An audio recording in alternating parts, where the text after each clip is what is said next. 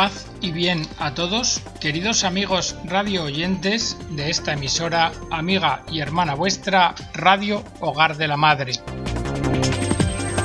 Bienvenidos a una nueva edición del programa El Galeón.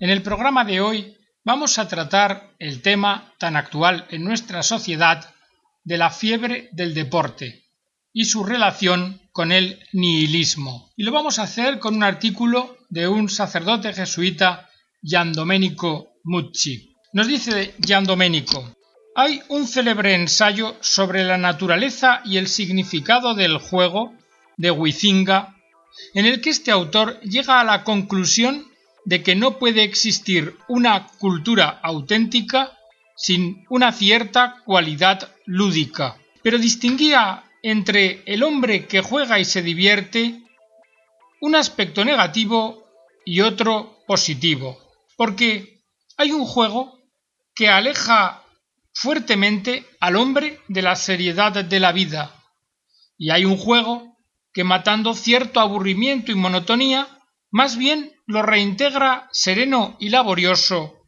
en su propia vida.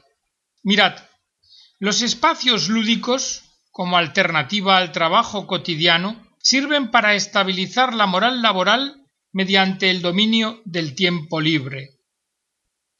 Pero el deporte no se identifica con el juego, porque el juego tiene en sí mismo algo que llamaríamos de humanista, que distrae, eleva, forma el espíritu y que a la vez no requiere un especial adiestramiento.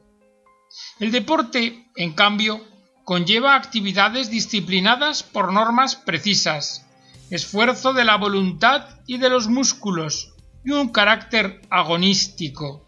Indudablemente el deporte, dentro de los límites del buen sentido, es la forma más eficaz de desarrollo físico de la persona. Y como alternativa a los ambientes cerrados, favorece el sano ejercicio de las funciones más importantes del organismo al aire libre. Pero hoy no pretendemos hablar del deporte en esta versión positiva, porque es evidente para todos. Hoy lo que queremos más bien es mostrar la relación que parece existir entre la cultura que comúnmente se llama nihilista y el fenómeno del profesionalismo deportivo. A medida que se establecieron las sociedades deportivas sobre fuertes bases económicas o financieras, los atletas se convirtieron en una mercadería de intercambio entre dichas sociedades, que alimentan sus arcas con las prestaciones de estos atletas y también con el fanatismo de los grupos de hinchas. Aun con todo, no solo los grupos de hinchas viven el deporte pasivamente, también hay otra parte enorme de la población que lo sigue a través de la radio, televisión y demás medios de comunicación. Y ahí pues se siguen normalmente las competiciones de los deportes más populares. Pero no solamente el aspecto deportivo, también se siguen los análisis sobre los valores de los jugadores o los asuntos que tienen los dirigentes de dichas sociedades o incluso asuntos del corazón de estos dirigentes o de las estrellas deportivas. Además de la prensa especializada, los diarios y semanarios dedican cuando menos una página a estas actividades, normalmente bastantes más. Y las frecuentes revelaciones sobre el mundo deportivo que ponen al descubierto graves problemas de carácter ético, la verdad es que no influyen en disminuir o poner en crisis el interés de las masas por este deporte profesionalizado. Claro que ahora nos estamos refiriendo o hablando al aspecto degenerativo de ciertos deportes, que puede llegar incluso al desprecio de la vida, a una competitividad sin medida, y mayormente al divismo, a la introducción del doping, a la reducción del deporte a una mera negociación industrial, y hablamos también de las especulaciones sobre las prestaciones de los profesionales. Pero podemos hacernos en este momento una pregunta. ¿Qué podemos decir del cinismo con el cual algunos se declaran satisfechos con el aumento de los ingresos públicos a causa de juegos y apuestas de diversos tipos? Moralmente, produce estremecimiento constatar cómo la tensión existente entre lo que es el consumo no superfluo como productos alimenticios y el congelamiento de la economía nacional, esta tensión, digo, con el ingente gasto de dinero con fines deportivos e incluso con fines de apuestas, porque es un hecho claro, lo dicen las cuentas, que se han quemado miles de millones de euros en una forma como mínimo irreflexiva. ¿Puede considerarse este fenómeno, que es de dimensiones planetarias, un efecto del nihilismo prevaleciente en Occidente? Esta es la pregunta, entroncando el fenómeno, el dato con la moral. ¿Está actuando una cultura o mentalidad por encima de las masas amorfas influenciadas por mitos deportivos? Ahí queda la pregunta, pero vamos a hablar del nihilismo, el concepto. Mirad, la claridad de la palabra de Nietzsche vale más que mil discursos. Nihilismo es falta de fin, falta de respuesta al porqué. ¿Qué significa nihilismo? Que los valores supremos han perdido valor, se han desvalorizado.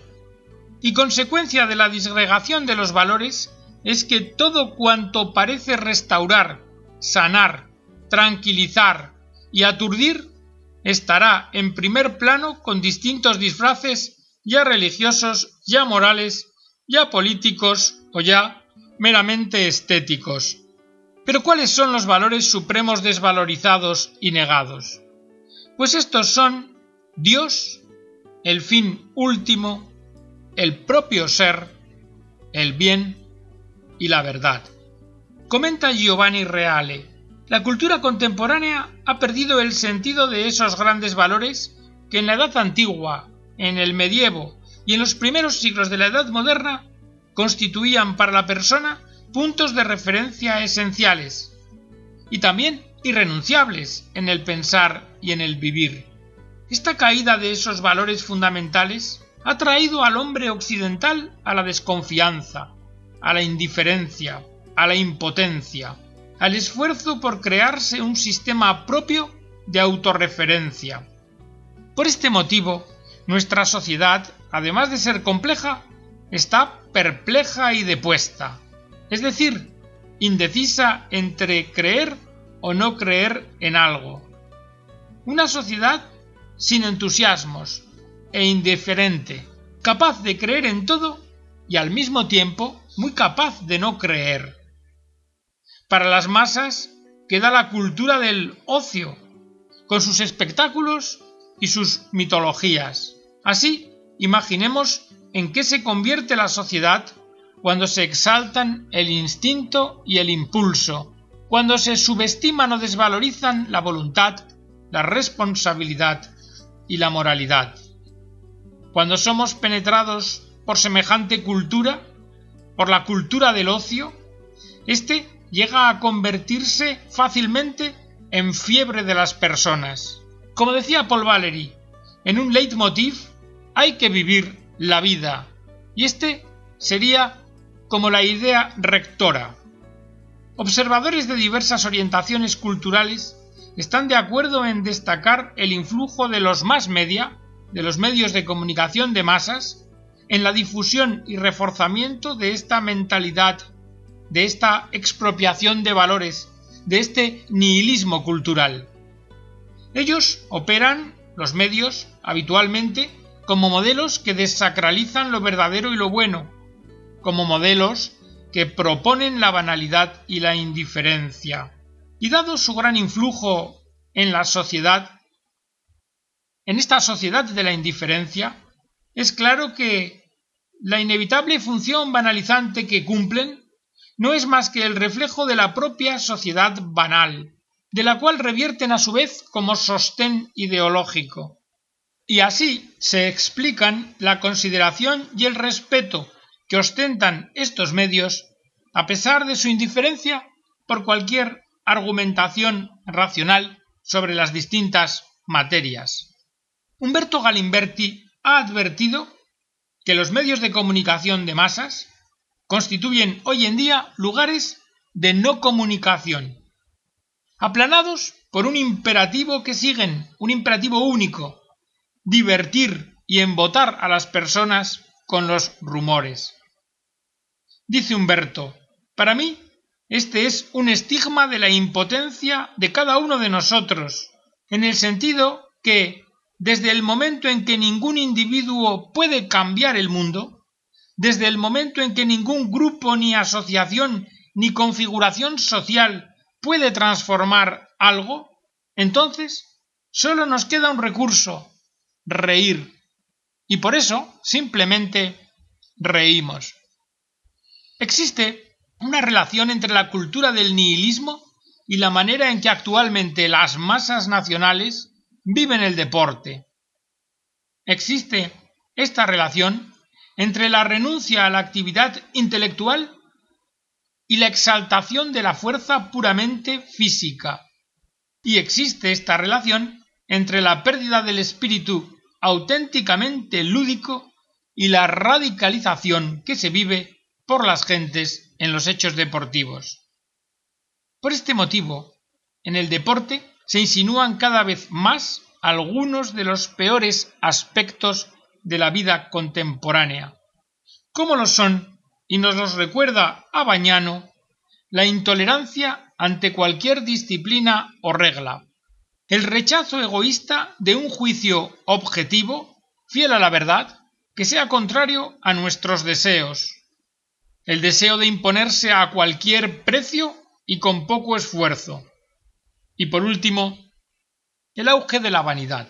Una vanidad que se nutre de apariencias más que de méritos sustanciales.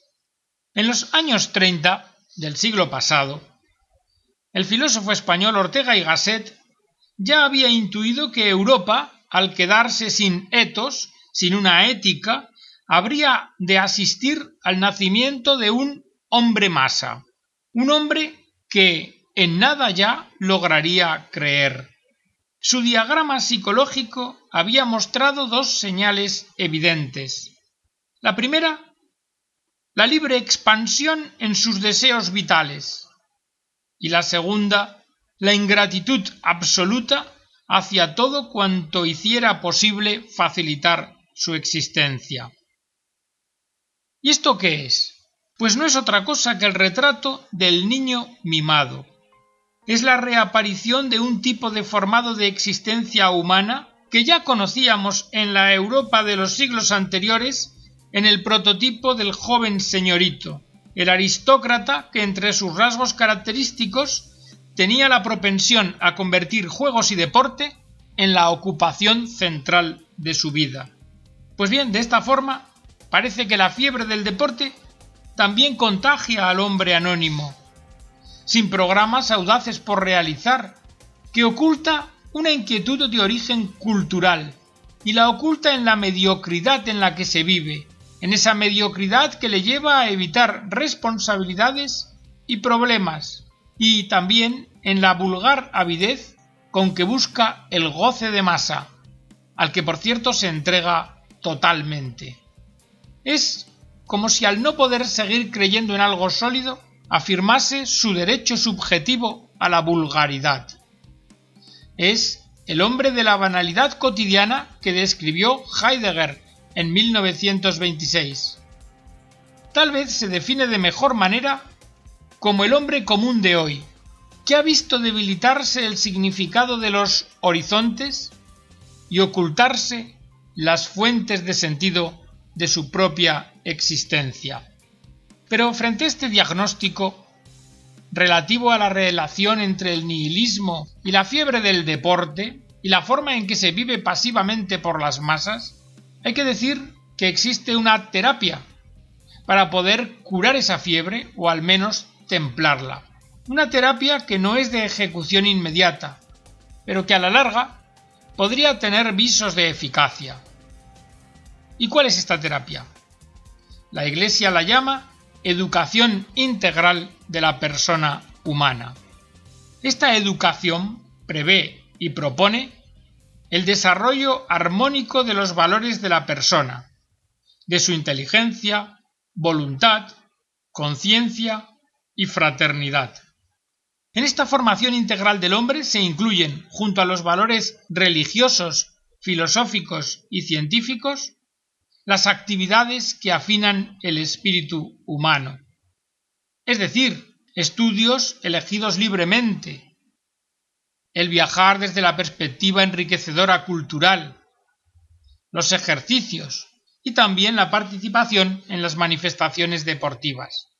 Entre los medios que contribuyen a elevar al hombre, la Iglesia señala los medios que pertenecen al patrimonio común de los hombres y que son especialmente adecuados para el perfeccionamiento moral. Y entre estos incluye en sus textos las múltiples sociedades de carácter cultural y deportivo. Ahora bien, los textos eclesiásticos no estimulan esa intromisión del deporte en la vida de las personas hasta tal punto que llegue a absorber pasionalmente a todos los demás intereses, ni tampoco se patrocina una concepción del deporte como mero espectáculo agonista, sino que más bien lo que se promueve es la dimensión lúdica, y se hace desde una exhortación a la medida y al equilibrio, pues estos deben regular la vida humana en todos sus aspectos. Y claro, hablar de equilibrio y medida es llevarnos a su vez a otra consideración.